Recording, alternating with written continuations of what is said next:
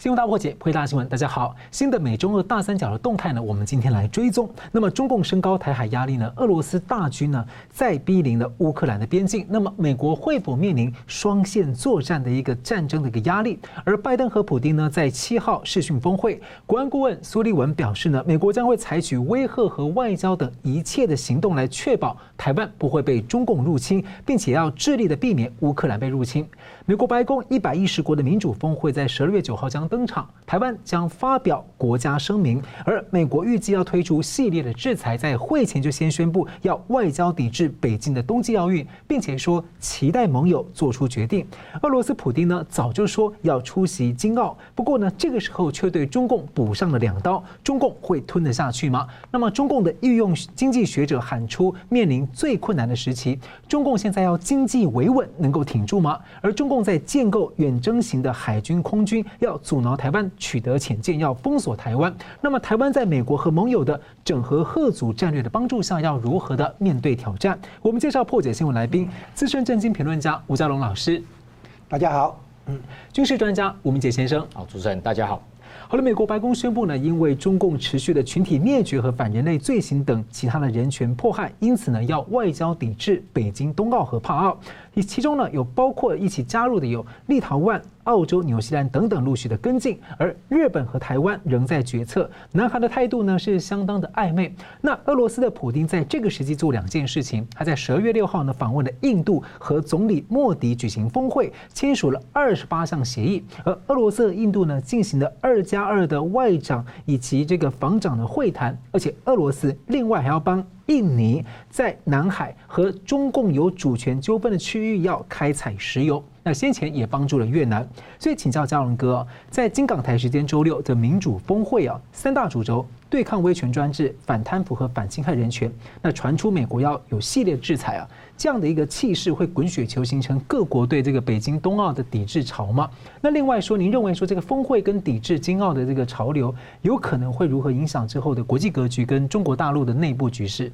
哎，这个外交抵制潮估计会产生了，啊，会发生。然后呢，这个抵制京澳比较属于季节性了，嗯，好，那民主峰会你背后的主题就比较有结构性跟长期性的。是，你看第一届、第二届。这个民主峰会这个事情比较算是长期性、结构性，然后撞上短期内有一个抵制京澳这个事情，啊，所以我们现在虽然放一起谈，但是要区分它的性质不同。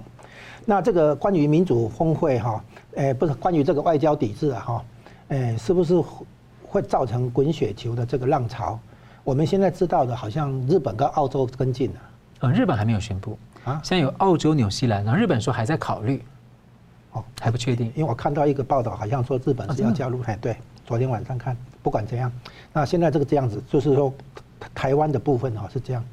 现在立陶宛因为台湾去反共，捷克因为台湾去反共，日本、澳洲本来就。哦，跟中共是对抗的态度，然后台湾反而有点好像退缩或者比较暧昧，这样子也不太对。为什么？因为台湾的执政党可能希望说，我不我没有惹你，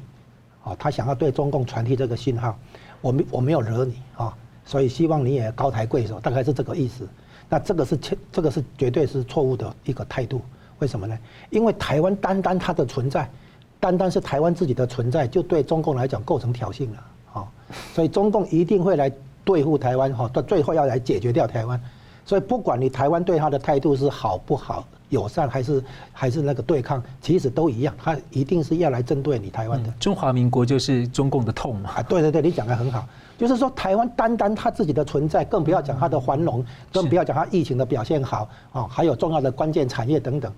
你你的存在跟发展跟繁荣本身就是一种对中共来讲就是一个挑衅。所以呢，你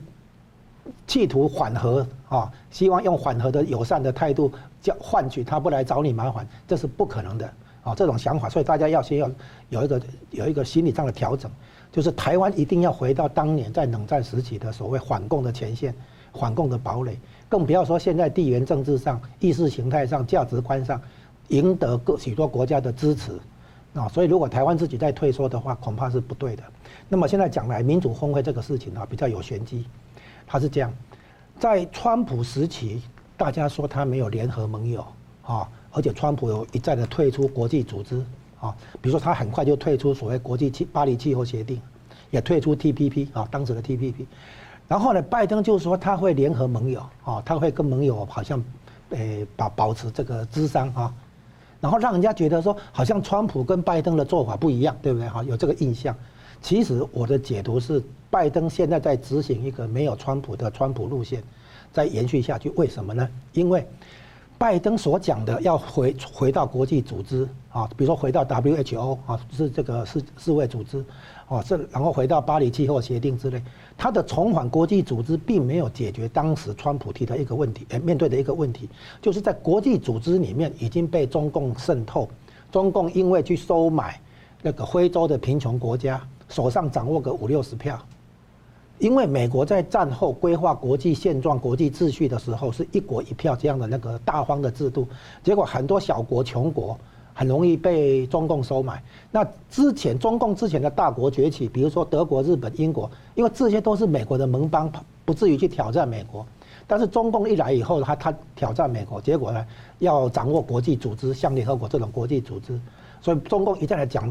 国际秩序的现状要由联合国来主导啊，那其实变成是他主导。然后美国发现这样不对。美国为了国际战后的国际秩序所决推出来的这些国际组织，从联合国、国际货币基金、世界银行，啊，还有关税贸易总协定，就现在的世那个世界贸易组织，所有这些国际组织的话，美国都是领导者，而且很大方，都一国一票。结果中共赚了这个空子哈，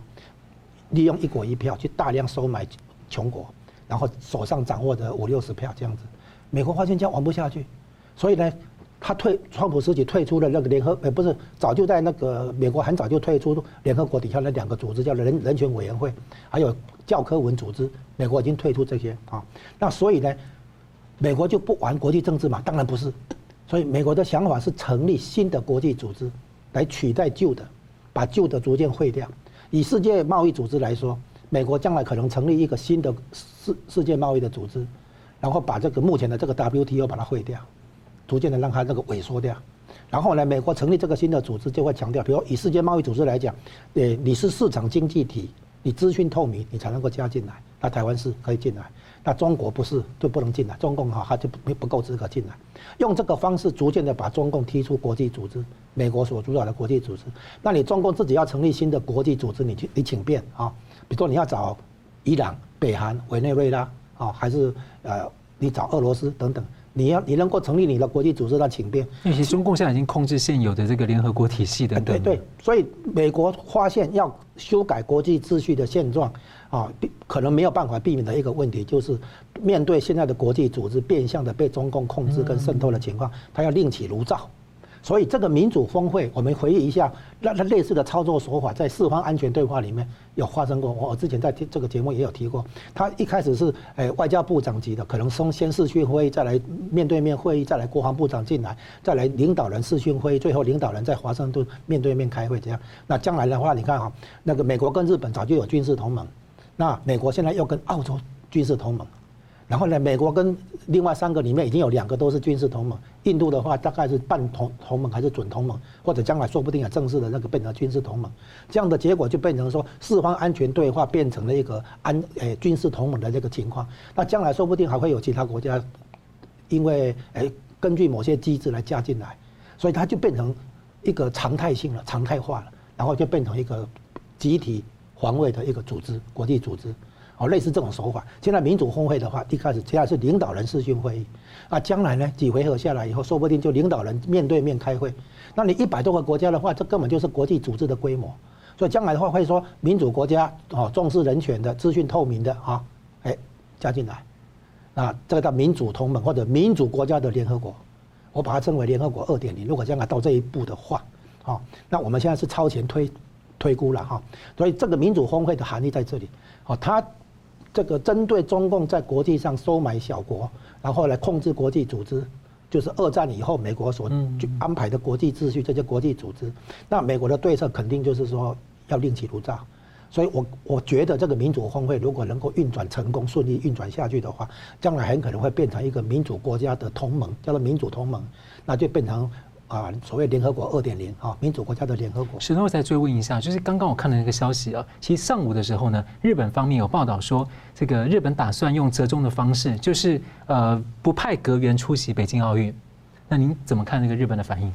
哎，北北京奥运的抵制，这个是肯定应该会有那个连锁效应出来，会滚雪球了啊，因为哪怕只是十来个国家的话也很好看。不过现在有有趣的是啊，那个拜呃普丁好像。你刚刚不提提到普哎，普丁好像要参加，嗯，那这个解读很很很有趣，为什么呢？因为原来中共觉得说你们都抵制的话，他也害怕这个场面不好看，所以呢，他本来想要说以疫情为理由，以那个那个我们也共哈 那个那个病毒新的病毒出来，我们把它换成我们也共哈 比较 比较谐一点哈，嗯，就是说这根据这个新的病毒，它可能就取消冬季奥运的开幕式。所以就不用邀请各国领导人来，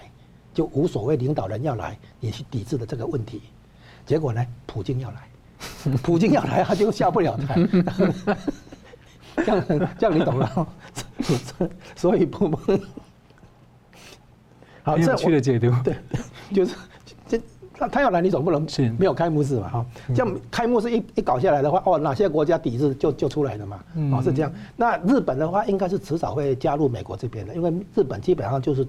在各种外交、军事、政治行动上，都是追随美国脚步了。是好，我们下一题啊，就是日本前首相安倍晋三在十二月一号连线台北啊，这个发表一个演说，叫《新时代的日台关系》，提出一个重大宣示，叫做“台湾有事等于日本有事，等于日美同盟有事”。他十二月七号再加码啊，接受日本媒体专访啊，怕中共跟台湾没有听清楚，他解释台湾有事的定义是什么？是不止武力进攻，还包括了网络攻击，引发台湾混乱等等。而这让让让人啊联想起这个美日安保。对网攻的定义，又想起台湾关系法的所谓的非和平手段的定义，所以我们先请教这个明杰大哥怎么看？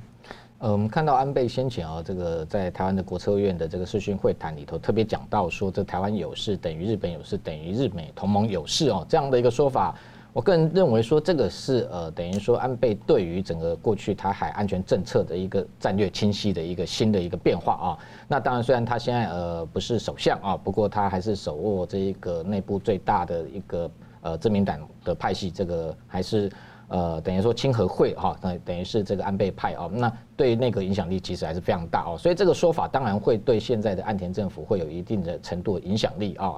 那这样的说法，其实今天他最新的解读是说，呃，外界认为说这样的一个呃论述是不是只有触及到所谓的一个所谓台海的一个军事层面的，包含像中国用武力的方式入侵台湾才符合这个事态哦。不过他最新的解读是，呃，甚至非军事的层面哦也包含在内。所以刚刚谈到说，包含像大规模的对台网攻哦，或者是说对台湾哦。用这个呃很多的这个非军事手段来进行这个意志的防卫意志的一个打击，那或者是引发台湾内部的混乱哦。那中间特别谈到具体的案例，就是这个十月呃初四天下来一百四十九架共机对台的骚扰哦。那他认为这个就是符合类似哦这样的一个事态的标准哦。而且中间非常重要的是，他强强调哦就。呃，日本跟这个呃台湾啊，特别是日本的这个南西诸岛这与那国岛离台湾只有大概一百多公里啊距离，所以他认为说台湾有事啊，当然在地理空间上面来讲也表示日本会有事，而且他非常具体的指出哦，过去来讲，根据日本的相关的这个安保法规哦，那呃等于说日本自卫队要出动，其实有三个呃重要的事态哦，包含像重要影响事态、存亡危机事态，还有包含像武力攻击事态啊，那他。直接呃强调说，这一个如果今天台湾有事哦，那就符合重要影响事态哈。换句话说，就是日本自卫队是可以出动的哦，因为他认为说，像这样的一个发展哦，呃，今天如果真的台湾有事哦，安全上面有顾虑的情况之下，势必会演变成哦对日本的直接攻击，所以符合这个重要影响事态啊。所以这个说法，我相信在。呃，过去来讲，这也是首次哦，所以我为什么强调说这个是日本对台海战略的一个清晰的一个新的一个变化跟转向啊？因为过去来说，日本在对台的一个政策上面来讲，往往是呃不太会，第一个连谈都不谈，甚至不触及，谈的话，那将这个内容会非常的模糊哦。那等于说这是呃近期日本内阁。呃，等于说有重要的人士哦，呃，提出这样的一个说法哦。那所以这个回过头来，他也特别强调说，日本不允许这样的事态发生。那也讲到说，他过去来讲啊，呃，他这个首相任内哦，就这个逐年提高这个日本的国防预算也好啊。那像今年也非常特别的，采用追加预算的方式哦，让日本的这个整个呃国防预算的规模高达大概有六兆的日币啊。那甚至。这个开始采购，包含像水雷啊、鱼雷啊，或者是远程的这一个呃行运飞弹，连这一个日本自己也在开发像这种 XASM 哦这种零三型的空射型的这个远程巡弋飞弹，那也跟美国采购这个 AJ 一五八 B 哦这种可以射程逼近将近一千公里的飞弹。那现在的岸田政府当然感受到这个安倍对台海的关心，所以你看到最近的一个国会演说，虽然没有直接点名台海有事的状况啊，不过他也这个强调说。这个对敌基地的攻击的能力的建立哈，也不排除列入相关的选项啊，可以看得出来哦，未来日本在台海上面的一个安全的议题的关切啊，势必也会有这个呃更多的关注，还有更多的转变。是他如果把台湾列入这个日本有事，再加上对敌源头的低那个对敌基地的源头打击能力。这样等于话对中共的贺阻力就大幅增加，让中共考虑很多了。对安倍这次的说法其实很明确的，他认为说这相关的一个北京对台的威胁哦，必须要把它表达出来啊，必须要讲出来。所以日本的一个态度如果模糊不清的话，可能会造成这个北京的误判啊。那所以他认为，像为什么这一次会把话讲得这么清楚？我们强调说，这就是转向所谓的战略清晰哦，目的就是在这个警告习近平哦，不要这个对台轻举妄动。是吴老师怎么看？哎，他这个所谓关切的台湾的情况哦，分成几个几个项目来。第一个叫做海空封锁，所谓台湾有事，你看，包括第一个海空封锁，第二个呢禁运，啊，就是比如说本来我应该卖，我要我正好要卖给你的东西，我现在不卖了，禁运啊，这是第一个。第二个，第三个呢，就是所谓的网络攻击，网络攻击涉及到很多基础设施，包括发电厂。啊，包括官方的政府的机构，还有或者一些大型的民营的中药企业的那个网络运作被攻击，啊，这是网络攻击的部分。然后再来呢，所谓台湾内部有动乱啊，引发来台湾内部混乱的话，那就指的是斩首行动。他说第五纵队的渗透啊等等。哎，斩首行动啊，然后呢，这个再来一个就是内部的破坏，嗯，就是说直接不是网络破坏而，攻击而已了，是直接比如说，哎，把你的某些设施炸掉哈，这种直接破坏行动。那这些表表面上看叫做台湾内部混乱哈，或者叫做台湾国民迎迎战的意志动摇哈，那这些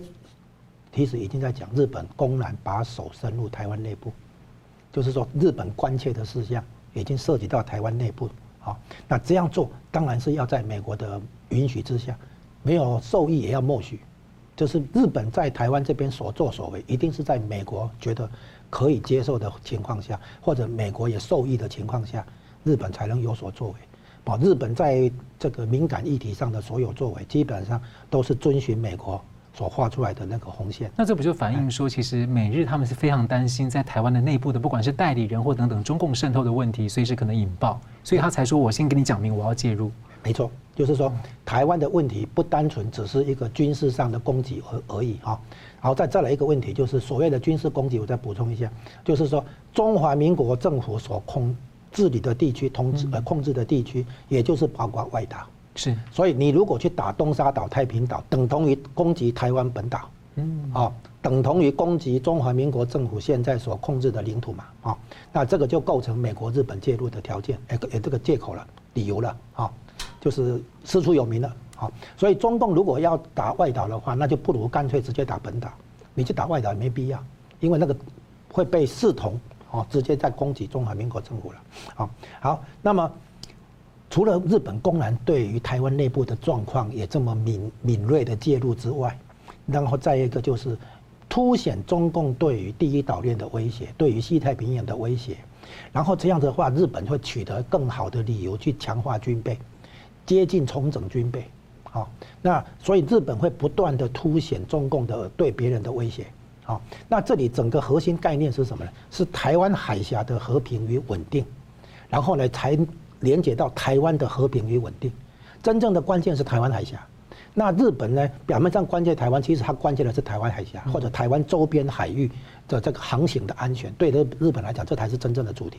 所以因为关心台湾海峡或者台海周边，所以才关心到台湾。哦，是这样来。那这个概念的话呢，很明显应该是美国跟日本最新的一个诠释，对于美台湾关系法、对于美日安保条约的适用情况，哦的一个最新解读。那这里的话已经表明了，就是说方方面面都是在对中共发信号，好，而且你看他这一次指名习近平哈，以前只是说我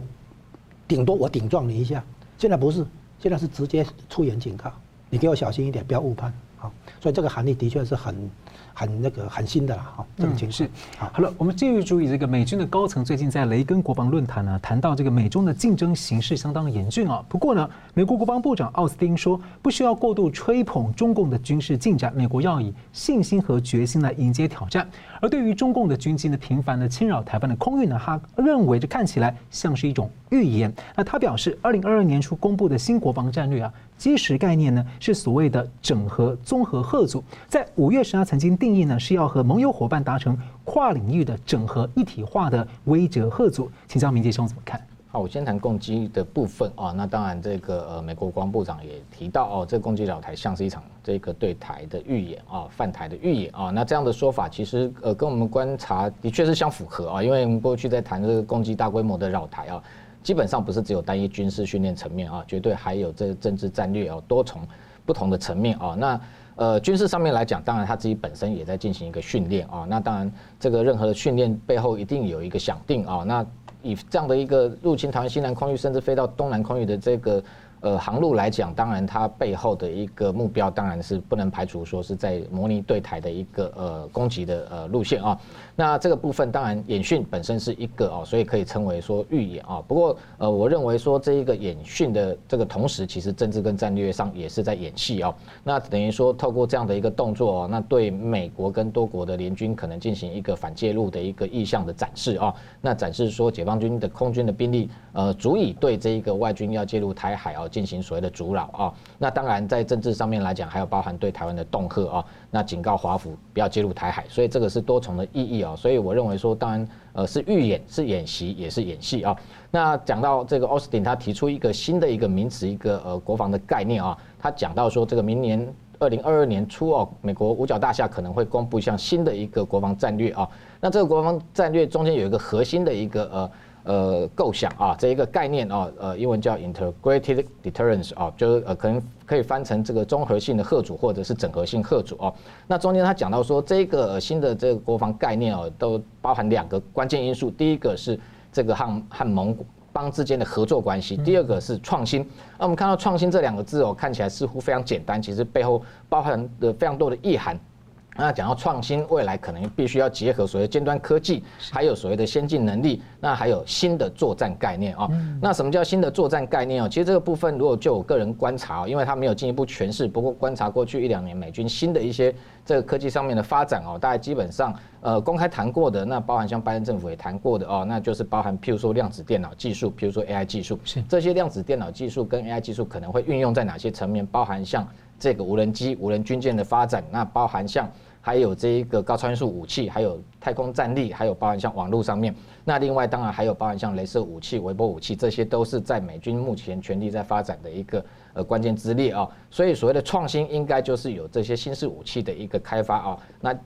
加速来打造。所以这个奥斯汀他也特别强调说，这会用这个这些新的这个尖端科技、先进能力来阻止哦中国可能以任何形式、任何领域啊。的这个呃相关的这个侵略动作哦，那任何形式、任何领域，其实讲白了就是中国二十年前所谓的这个超限战的概念啊。那等于说我们看到它呃等于说用这个非军事哦那个呃非平时、非战时这样模糊的地带哦，那进行灰色行动这样的一个呃可能对台或对周边领域的一个入侵啊。那包含动用可能政治经济啊，那非军事外的还有包含像心理外交各个层面，那来进行它所谓的超限战。所以我个人解读认为说。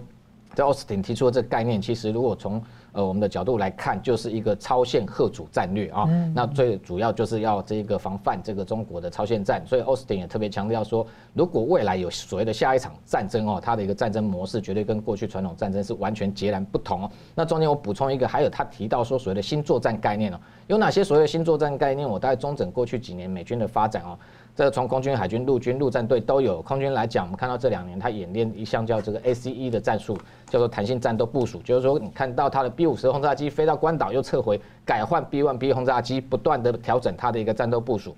让解放军没有办法。啊，明确清楚掌握说现在有什么样的一个空中兵力哦，特别是战略轰炸兵力呃进驻在关岛或在哪一个机场哪个位置。海军的部分，这个非常明显的就是这个分散性的一个杀伤链的一个组成啊，然后包含动用非常多的这个无人军舰啊，在做相关的演练，也就是说把海军过去传统以航母打击群为重要核心。那个打击力量把整个全面分散，然后前线啊大批部署了所谓无人军舰啊，那进行这个前沿的探测也好啊，那或者是说提供后方打击目标哦，那由后方再发射这个长城的火力对这个呃中国的解放军可能进行袭击。陆军的部分大概就是提出所谓的多领域的这个呃分遣队、特遣队的一个概念啊，那同样是分散的概念。那陆战队来讲就是有一个这个。这个叫 EABO 远征前进基地概呃作战的概念哦，那这几天日美呃很多项的演习都在验证这样的一个概念哦，那就就是说在第一岛链过去可能驻日美军基地可能就是那几个重点，那为了防范这些基地遭到解放军的飞弹瘫痪哦，所以同样是分散兵力的概念，连海上的机动浮台啊。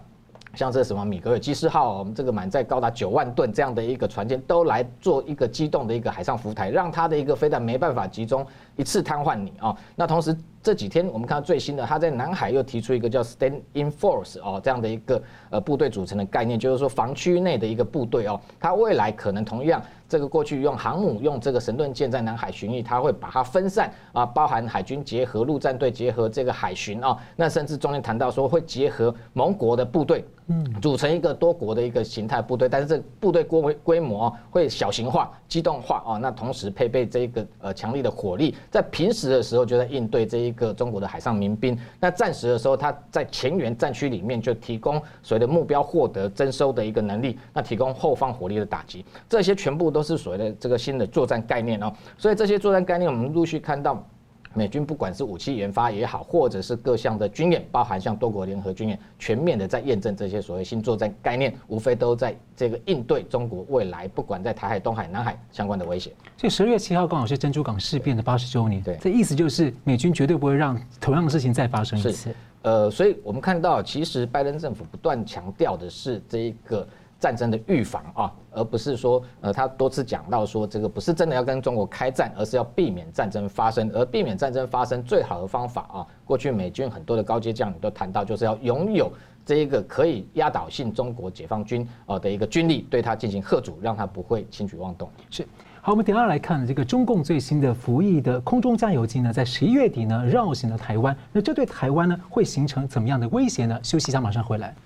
欢迎回到新闻大破解。中共今年呢，至少派了超过八百架的军机的架次来侵扰台湾的空域，在十一月呢，也是相当的密集。而在二十八号，他派了二十七架，组成了一个体系化的打击狙击。打击机群，呃，包括了轰炸机啊等等，其中呢，很受瞩目的是一个运油二十的空中加油机。那这被认为呢，可能是不是已经形成了一个远征型的空军，让台湾的空防压力大增？所以请教明杰兄，你怎么看？说中共真的形成有效的一个远征型空军的战力了吗？那台湾空防要如何应？对，呃，这个运油二十哦，首度这个出现在这个台海的周边空域哦，那某个程度当然。呃，是对台湾空防加重相关威胁，但是我强调这是一个起步啊。那当然，呃，我们要这个严加因应啊。那这一次来讲，它在这个十一月二十八号二十七架的这个军机里头哦，那用运油二十哦，那搭配还有五架的轰六，还有包含像两架的歼十六，还有四架歼十 C 哦，那飞到台湾的东南的防空识别区，而且这一次的航路相较于过去来讲，的确有相对比较逼近，因为它有压进来东南。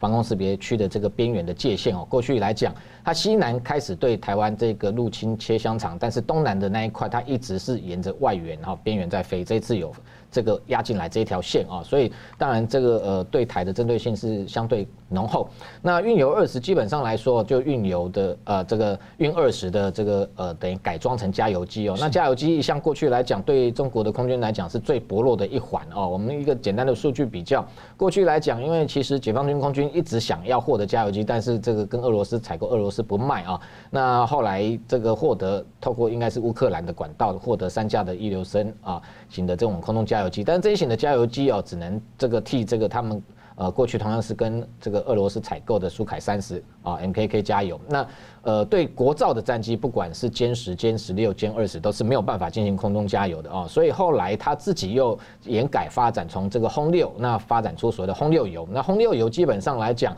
它的一个载重的能力也不够强哦，所以它基本上大概呃载油的能力，这个外界评估可能不会超过二十吨哦。那也就是说，一次可能最多只能替两三架的他自己国造战机加油。那现在运油二十。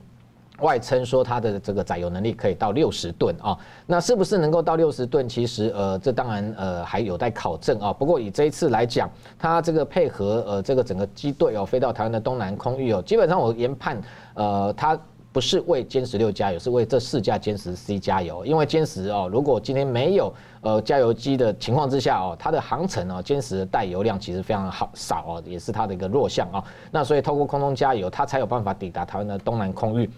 那歼十六本身来讲，它相对来说油箱比较大哦，所以过去曾经也有看到它没有加油机伴随的情况之下，就飞抵这个台湾的东南空域哦，所以这个动作过程当然是演练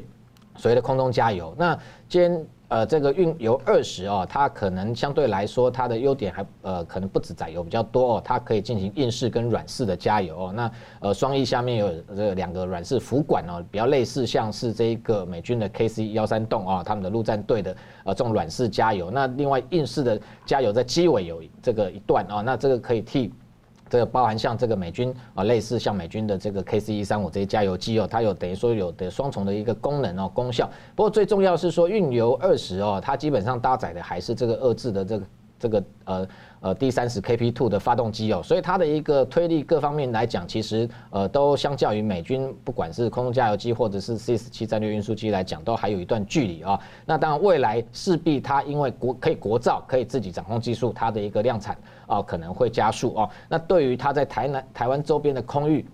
的进扰啊，的确呃可以延续它相关的这个航程啊。不过如果说以它要讲说所谓的战略空军或远程空军来讲，我觉得还言之过早啊。因为我们看到美军的加油机有高达这个将近五百架，五百一十二架啊。那解放军我刚刚数一数，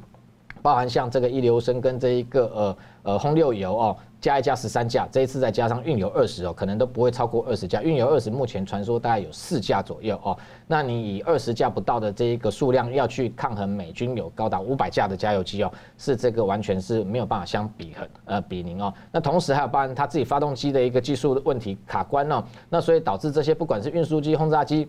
进行长程飞行哦，最多就是来骚扰台湾哦。真的要能够抵到呃抵达到包含像关岛哈，那透过空中加油，它现在轰六有所谓的轰六 N 加油型，或许可以进一步延伸到所谓的第二岛呃第三岛链夏威夷，但是要逼近美国本土。还是这个非常的困难哦，所以这种情况之下都还没有办法称为所谓真正的战略空军哦。那当然这是它未来的一个呃长远的发展的一个方向。但是以目前来讲，轰六有哦，如果未来数量增加，当然对台海空防哦可能会有更大的压力。是。那同样问题，我要请教那个呃，就是嘉龙大哥，就是这个。空中加油机运二十啊，那有些人担心说，这种如果往远征型的空军发展的过程当中啊，台湾会逐渐的陷入一个战略困境当中啊。那甚至像刚讲的，可能会突破第一岛链等等的。那这就是有助于中共他想要在台湾上空形成一个国际禁航区。如果再搭配上军舰的海上封锁等等，那锁入台湾的这个经济跟运输啊，那阻止美军跟澳洲、日本来介入，那逼迫中华民国来投降、接受并吞。您觉得这样的一个剧本啊，实现的可能性多大？哎，这里有两个用词是错的啊。就第一个，中共不是要以战逼和，是以战逼降。嗯，你以为他会跟你和解，或者所以和平跟和解都是在他定义之下的。所以中共对台湾的那个战略构想啊，你可以说他不战屈人之兵，这个可以啊，以战逼降，而不是以战逼和，这是第一个。第二个呢，哎，所谓的台湾会不会因此陷入战略困境？这个讲法是应该是倒过来。嗯。是中共陷入战略困境哦？怎么说？中共以大国崛起的姿态对台湾已经企图那么久了，到现在他的海军建设怎样？嗯，他的空军建设怎样？连解大家都知道，解放军建军以来还没有打过海战、空战的。韩战的空军空战也不是他打的，是苏联打的。好，你所以中共以一个大国的这个姿态，在国际上耀武扬威，结果你你整天最重视的台湾的问题，你现在拿出什么样的战略？能量出来，是中共的战略困境大，不是我们台湾战略困境。好，现在我来解释一下哈，就是，呃，安倍最近哈在重新界定这个日日本对台湾的看法的时候，他其实是在重新界定台湾的地缘政治价值。第一个哈，台湾的问题，首先它第一个层次呢，大家熟悉的叫做两岸关系，就是台湾大陆、大陆台湾这样的一个关系。然后现在安倍讲话以后，这个所谓的两岸关系其实已经不存在。它现在的关系叫做四边关系，就是美中日台四方的关系，也就是说台湾问题第一等于第第一个步骤被国际化啊，这第一个步骤。然后呢，日本跟美国配合推出来的这个所谓印太战略里面啊，台湾是关键位置。所以呢，现在台湾问题不但不是两岸关系，不但不是不再是美中日台四边关系，而是整个印太领域里面的一个问题。也就是说，台湾的问题的国际化，从这个日本的介入、美国的介入之外，现在提升到印太领域。那印太领域牵涉的不不但是澳洲，不但是印度，啊，澳洲管南南海，印度管印那个印度洋，而且其实还影响到欧洲的利益。啊，因为欧洲从亚洲这边进口很多物资都是经过印太这个领域的，所以呢，整个印太，啊，所谓台湾有事就是日本有事。就是日美同盟有事，现在进一步讲，台湾有事就是南海有事，就是澳洲有事；台湾有事就是印度洋有事，就是印度有事，也就是欧洲有事。所以日那个安倍在做的事情是重新界定台湾的地缘政治位价值。他带头造句，让各国跟着。这不是一个单纯哦，台湾大陆大陆台湾，这叫两岸关系，已经不是在不再是两岸关系，它是一个印太中心的台湾。印台湾不但是国际化哈，第一个城市，它是西太平洋美日关切的地方，同时它是整个印太领域啊，这个更多的人关切，对不对？从澳洲、印度到欧欧洲，好，所以呢，安倍在做的事情，真正的价值意义在这里，嗯啊，然后呢，那个我说中共陷入战略困境有一个问题，比如说安倍提到哈，如果中共渗透台湾内部，打击台湾国民的迎战意志啊，甚至于引发国内的混乱，对不对？啊，这个什么意思？这个表示说，台湾连投降的选项都没有，你怎么投降？有没有想到这个？他本来想要逼你投降的，结果现在不是日本不准你投降，美国不准你投降啊。嗯，就是说你如果把他台湾搞乱，然后让台湾要准备投降，动摇意志，对不对？他要介入。所以中共真正要做的那个所谓远征型空军，他打的不是台湾，他要打的是反介入战争，反日本、美国介入战争。请问你在反介入战争，中共的战略准备完成了吗？当然没有。今天陷入战略困境的是中共，他的政治企图远远超过他的战军事能力，所以真正的问题在这里。然后最后回到台湾这里，就是台湾自己，因为不管是要保卫这个台湾本身，还是要有更高的政治目的，台湾都不能只是说我对中共友善，交换中共也对我友善，这是错误的想法。因为我刚刚讲了，台湾以单独是单单是它的存在、发展繁繁荣啊壮大。对中华人民共和国都是一个威胁，都是一个那个政治正当性的一个挑战。中中就算你什么都不话都不讲，他也要对付你的。所以与，其与其在那边想要向中共示好，希望你河水不要来换井水，不如台湾啊建立国家安全共识，建立强大国防，让中共觉得对台湾军事冒险根本不合算。要到做到这个地步，就是说台湾的国防力量可以单独来应对入侵的共军。要做到这个地步，我们要做有这样的一个国家安全目标，啊，这样才是办法。所以呢，就这样一来的话，就无所谓我们什么台湾陷入战略困境这个问题。更何况台湾这个战略问题不是台湾本身嘛，也不是台湾海峡而已嘛，是整个西太平洋、整个第一岛链、整个印太领域嘛。所所以，我们台湾认识到这一点之后，就知道我们诶。推动推动民主、自由、人权、法治的价值、普世价值，推动强大的国防，推动关键产业、战略物资的产业，方方面面都是在提升台湾的国际空间跟国际能量。是，好，非常感谢。我们休息一下，继续回来谈台湾要打破中共封锁的一个重要的利器，就是潜舰，被中共阻挠了非常的多年，延到现在。那这次各国能够顶住中共的压力，完成台湾的国建国造吗？而另外呢，中共明年要经济维稳，更苦的日子快来了吗？我们休息一下，马上回来。欢迎回到新闻大破解。中共常年呢，所谓的喊维稳呢，要把一切所谓的不稳定因素消灭在所谓的萌芽状态，要严重的迫害人权。那么维稳的费用呢，甚至超过了军费。但是中国是却是越维稳越不稳。如今连经济都得要维稳。中共的政中央政治局在十二月六号的会议呢，习近平呢关于二零二二年的经济工作是再强调所谓的六稳六保，要稳字当头，稳中求进，要保持经济的运行在所谓的合理区间，来迎接中共的二十大。不过呢，在四天前，中共御用的经济学者李稻葵就公开演讲，谈到了未来五年呢，中国经济将面临所谓改革开放以来的最困难时期。那么有分析认为啊，中共是有意透过体制内的经济学家的嘴巴，来对仍然生活在这种厉害的我的国心态当中的这种蚁民呢，民众要打预防针，告诉他们苦日子就要来了，不要再醉生梦死，要勒紧裤带，面对未来。割韭菜啊，要有心理准备。所以请教嘉荣大哥怎么看这个习的定调？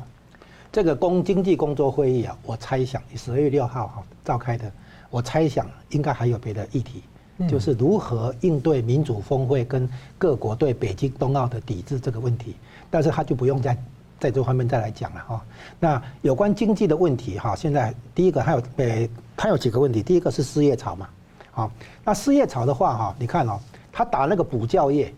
马上就有很多失业嘛，哈，然后呢，他那个出口的问题受影响，那个最大，因为出口部门估计有一点八亿人到两亿人是在整个出口部门的，那出口部门受到影响的话，现在就是现在表面上看还有贸易顺差，那是因为美国、欧洲那边很多制造活动转单效应到这个中国大陆来，当然也有一部分到台湾来。啊，就是说别的地方的生产活动哈受到影响，疫情的关系。对，疫情的关系，所以中国中国内部也估计这个是短期性，而不因此来扩中呃扩张产能，因为觉得这个因为疫情带来的这个转单效应是一暂时性的。好，所以结结局就哎结果就是说失业的部分，因为出口部门，因为补教业的部门，然后现在呢那个有关房地产的问题也会影响到。很多领域的就业，包括房屋中介，包括这个建筑材料，包括那个比如说家电业哈，房地产跟有关有跟房地产有关的产业很多都也会有失业、破产这些问题啊。然后呢，很多的中小企业是接大企业的单，那大企业现在没有单了哈，叫订单荒。现在不但是电荒啊，不但是煤荒、煤炭，对不对？现在还出了一个订单荒。所以呢，在这种情况下。转单效应一旦消退的话，情况还会更更糟糕哈。所以说，第一个失业潮的问题，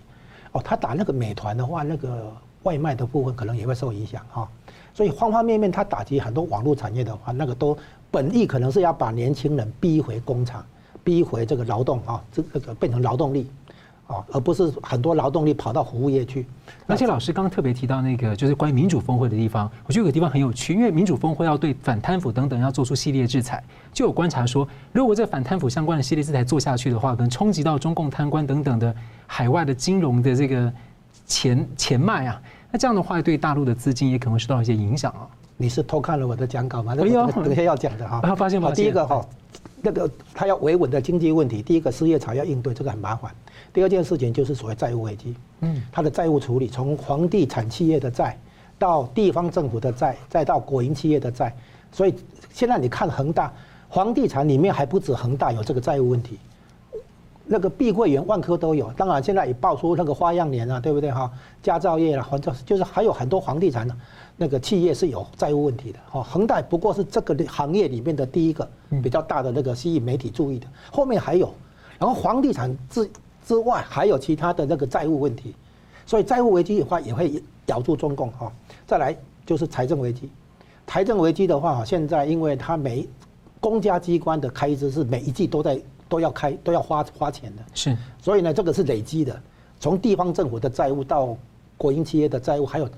国有银行，如果贷坏账多的话，最后中央政府自己，所以呢这个财政的压力很大的啊，这是第三个。啊，第一个失业潮，第二个债务危机，第三个财财政危机，第四个现在有很明显的资金外流。嗯，这个资金外流是上一次二零一五年六月那个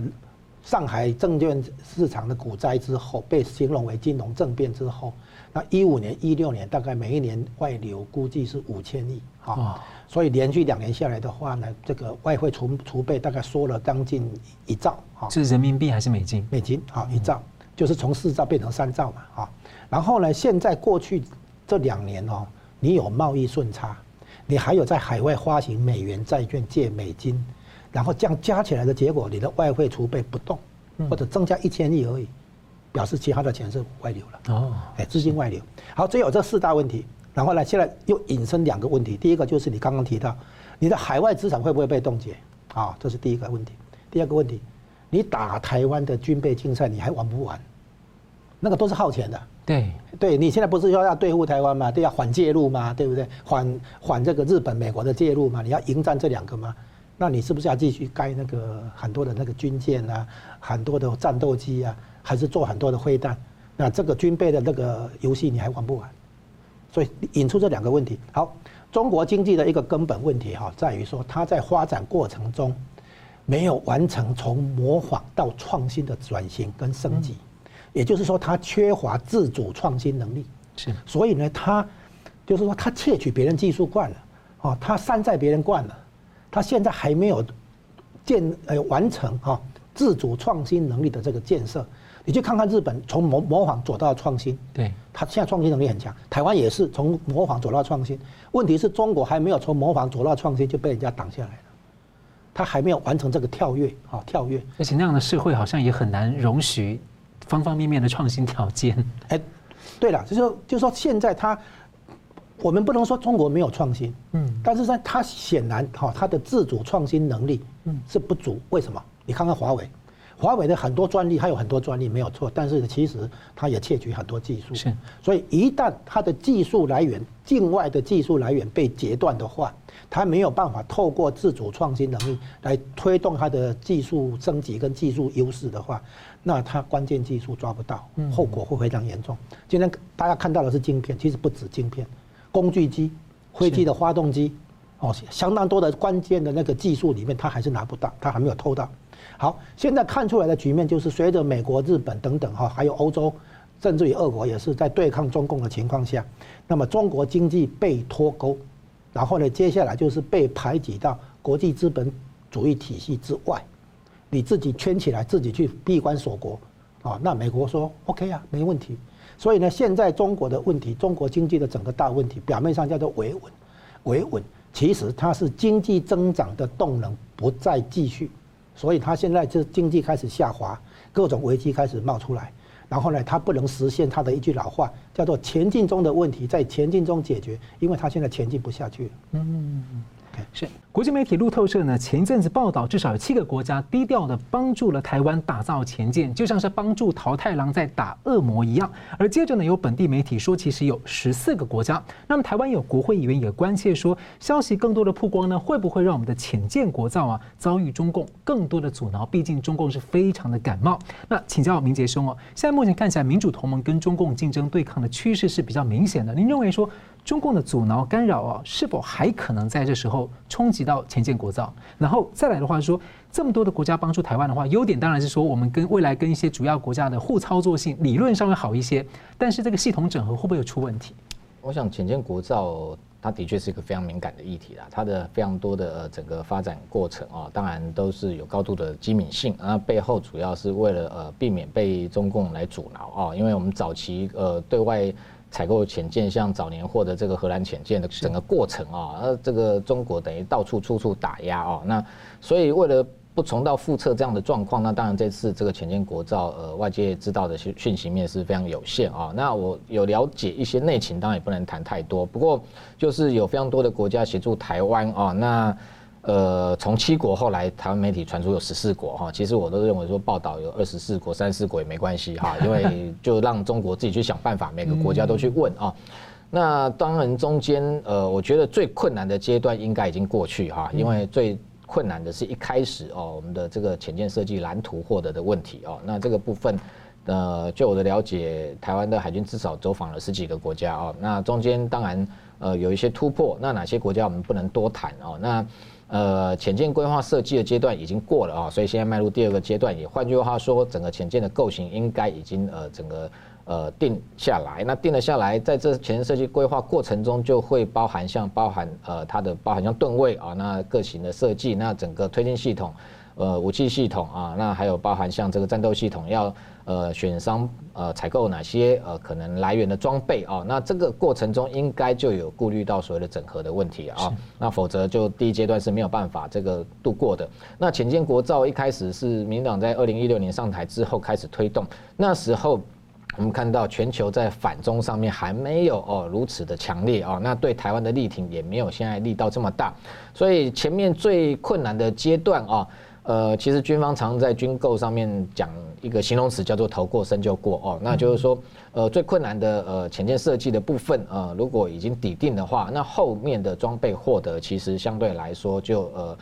比较容易啊，那所以再加上现在的发展情势，可以看到国际呃这个反中的浪潮跟这个挺台的力度越来越大情况之下，其实我认为后面呃台湾能够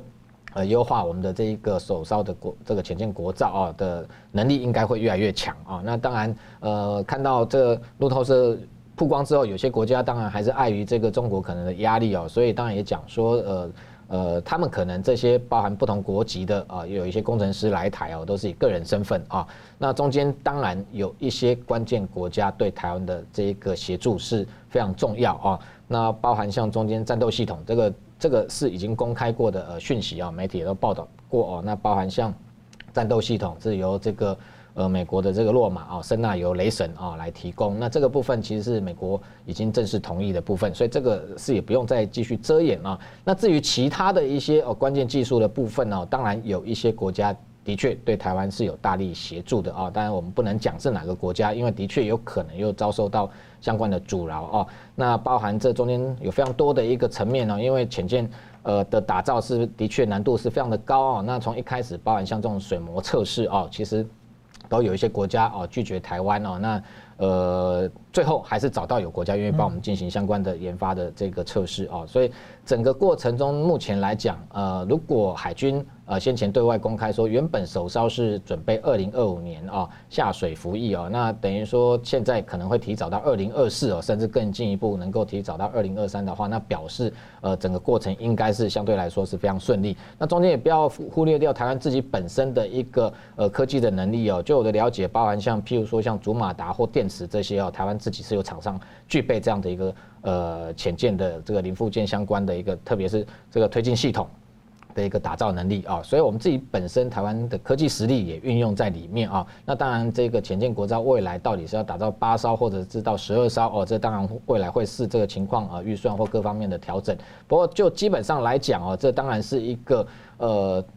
两岸之间这个叠对叠啊，这在封杀台湾潜舰啊，自己这个国造的过程中啊，中国的确在外交上有非常多的阻扰啊。不过整个呃国际态势已经完全不一样的啊。我相信不只是潜舰国造，未来还有更多的一个武器系统的研发啊，在这个国际这个全面的一个力挺台湾，那对抗中国的情况之下，台湾应该可以获得越来越多的援助。好的，节目最后我们请两位来宾各用一分钟总结讨论。我们先请嘉龙哥。哎，台湾自己面对新的这些国际形势哈，必须要有超前的想象跟超前的这个部署。所以，我们不但建立强大国防，建立内部国家安全共识，同时我们也要开始走出去。一方面要影响国际间来支持台湾，更重要、更有趣的是，也要在中国大陆内部建立亲台湾的势力。嗯，就我们希望将来大陆内部也慢慢的能更能够了解台湾的价值啊。你讲民族复兴，难道说台湾没有对民族复兴有贡献吗？啊，你你讲中大国崛起，难道你的大国崛起里面不含台湾吗？台湾没有贡献吗？所以台湾要能够在中国大陆内部建立亲台势力，而不只是在国际上建立亲台势力而已。啊，所以在这一点上的话，台湾不只是在要在内部把红色渗透把它抵消掉，把它那个约束起来，而且我们还要有力量走出去，为台湾打开空间。因为台湾承担的是整个民主阵营的反共第最前线，啊，吴老师，好，我们看到这个共机哦，在十一月份哈，那等于说是每天都来进扰台湾啊，那等于说呃这样的动作呃，我个人研判当然也还是会持续进行啊，因为对台就是进行一个呃这个意志上面的消磨啊，那这个政治上面的恫吓啊，那当然军事上他也在进行他自己的一个演练啊，那当然跟相关的呃军事的力量是不是会提升哦？可能会随着他这个呃诸多的这个演训啊，当然会具备越来越多的能力啊，那对台湾形成一个可能呃孤立或包夹的一个态势哦，那这样的动作当然是它一个发展的一个方向啊。不过我们看到台湾自己本身哦，我认为只要自我防卫的意志啊，不会这个被瘫痪啊，被摧毁啊，那有坚强的意志来这一个面对中国的威胁哦，不管他怎么威胁，你都不怕的情况之下，其实我认为啊，解放军真正要对台形成啊。能够首战即决战哦，我觉得离呃这个目标，我觉得现在还相当的远哦。那更重要是说，台湾有自我防卫意志情况之下，我们看到台海问题已经国际化啊。那不管是美国，像现在刚刚谈到安倍、日本哦，各方面都来全面的关注的情况之下，其实某个程度哦，台海现在面临哦，可能是如同这个国防部长邱国正形容是相相对来说是最为严峻的阶段哦。不过我个人认为，在国际的高度关注的情况之下，反而台湾也获得一段其实相对安全的一个时间跟空间。那我们要利用这个时间跟空间哦，自己全力来强化自己的防卫的一个能力。是。好，非常感谢两位来宾精辟的分析，感谢观众朋友的参与。新闻大破解，我们每周三五再见。